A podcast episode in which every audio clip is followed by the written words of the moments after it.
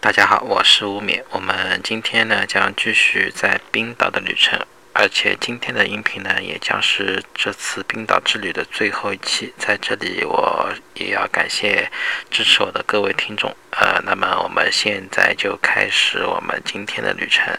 上一次我们说到，我入住入住了霍芬小镇的酒店，在这里休息一晚之后，便出发去往冰岛北部。第一站呢是寻找北部的蒂勒风貌。正是也正是这这次开往北部的路上呢，我们经历了一次小小的冒险。不知道大家是不是还记得我在前面几期说过，冰岛的三位数公路是最难开的公路，特别是冬季。但是 GPS 呢？却是无无法智能的避开这些公路，他们 GPS 只会为你推荐一条他认为是最优的路线。于是呢，当天我们跟着 GPS 的提示，从一号公路驶入了九三九公路。在进入九三九公路的时候，呢，刚开始的时候并不觉得这条公路很难开，只是觉得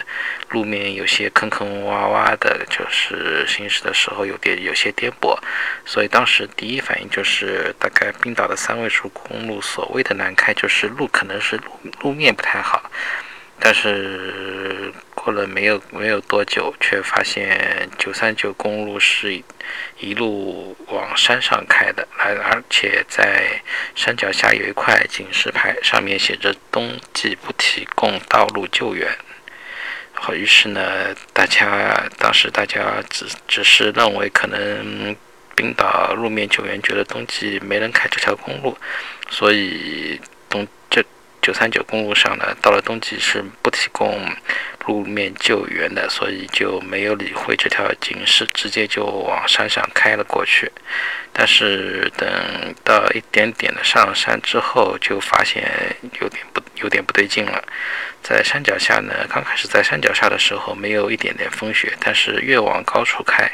风雪就开始一点点大了起来。呃，当我差不多要开到山顶的时候，已经可以用暴风雪来形容当时的情况。而且这条公路非常非常的狭窄，嗯，也没有护栏，就是说，呃，我在我呃，在我的左手边，在我驾驶室的左手边就是悬崖。就有可能，如果一个不小心，就可能会掉落到悬崖下面去。而且九三九公路的路面上都是都是积雪，只能开得非常非常的非常非常的慢。但但是呢，虽然说我当时开的已经很慢了，但是还是一个不小心开到。开到了它路面上的一个大水塘里面，大水塘当时溅起来的水花全部打在了车窗上，瞬间就瞬间就全部结冰了。不过不过呃还好，很幸运，就是车没有车并没有陷到水塘里，陷在水水水塘里面。这个水塘就是说可能就水比较多，呃还是嗯并不是很深，车没有陷进去。嗯，否则的话，如果真的陷进去的话，在没有救援的情况下，我也不知道该怎么办了。呃，而且外面的风雪也非常的大，周围嗯一片白茫茫的，全是全是积雪。呃，我们中途停下来一次，试图下车拍几张雪景，但是发现呃车门车门可能都无法打开，因为这个风实在太大。如果打开车门的话，可能会连人带车门一块被吹走。我们当时只是把车窗开了一点下来，呃，马上就有狂风暴雪全部刮到车里面去了。所以呢，我们当时就直接放弃了这个想法。嗯，最最终呢，我们也是有惊无险的通过了九三九公路。后来在回雷克雅未克的路上呢，我们。事先研究了一下导航，因为回去的时候呢，考虑到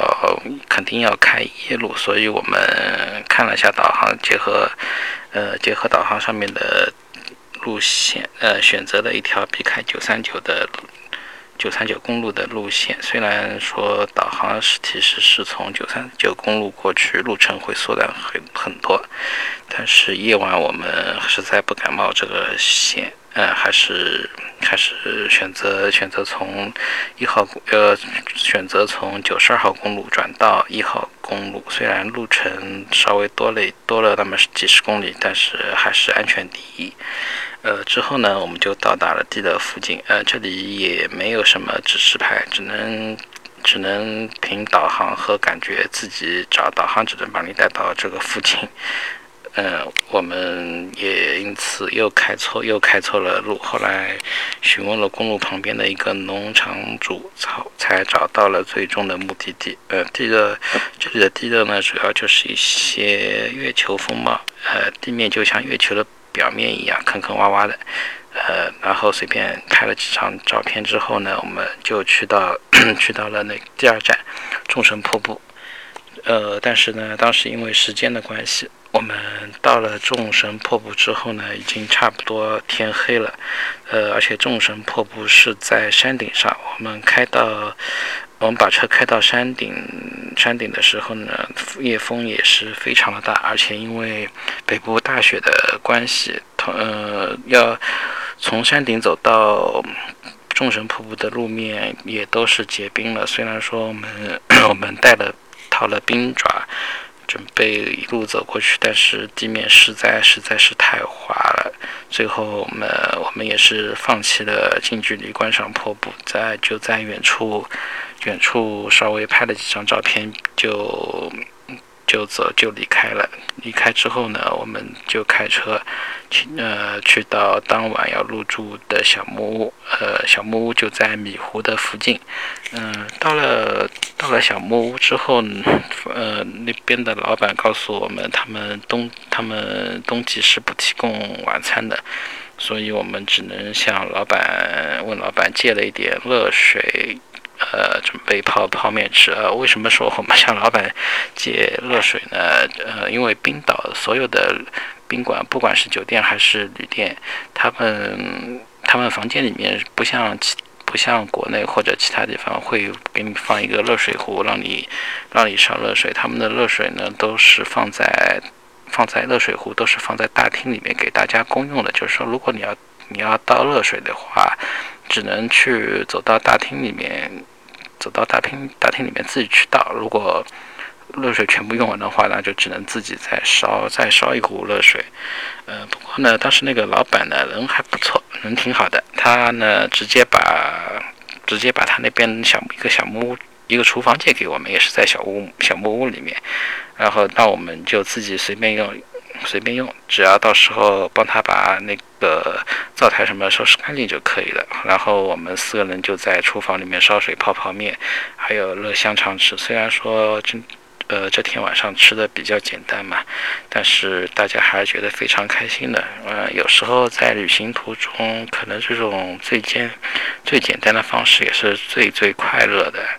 嗯。吃完晚饭，我们就到米湖去泡温泉。但是这里的温泉，呃，和呃跟南湖比较，我觉得，我觉得实在是太差太差了。呃，一方面一方面是它这边的温温泉池非常非常的小，然后呢，呃，因为在北部嘛，整个呃你当换换好衣服出来的时候，在露天非常非常的寒冷。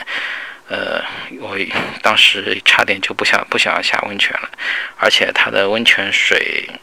也是可以说并不是很热，而且它有它的温泉水好像不不是很稳定，有的地方呢是冰冷的，有的地方是热的，反正嗯也不像不像那个蓝湖一样，整个人泡进去就非常舒服。呃，所以说我在里面泡了大概没几分钟，就就直接上去了，然后大家就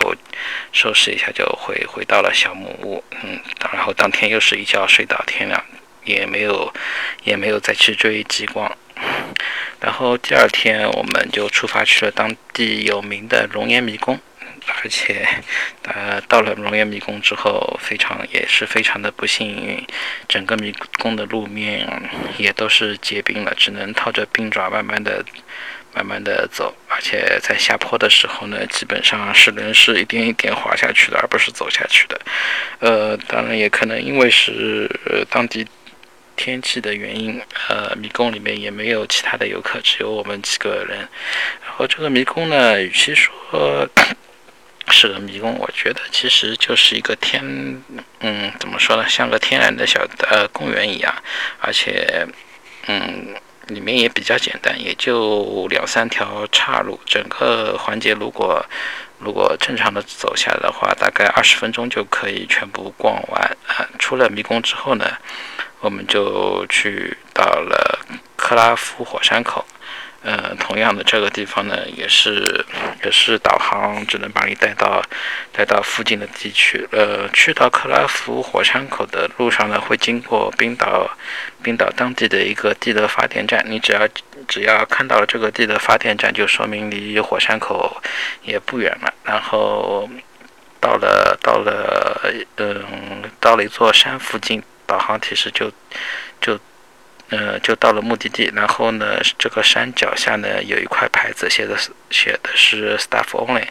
我们呢就直接把车停在了这个下面，然后一路徒步往往山上走。呃呃，这个距离也是挺，这座上山的距离也是挺长的，大概走了快一个小时才走到，然后我们就看到了看到了克拉夫火山口。呃，不过有点失望。感觉这火山口就其实就像一个大水塘一样，没有什么特别的。呃，但是山上的景色呢，确实非常的非常的美丽。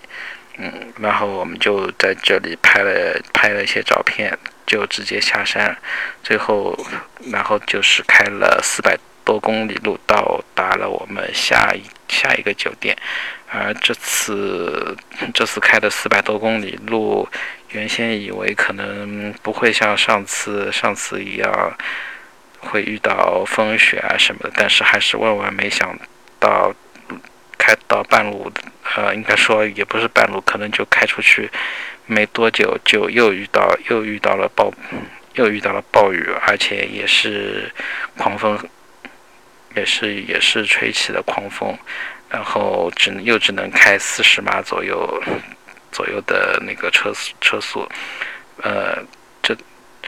所以说怎么说呢？呃，冰岛的天气确实是非常的多变，前一刻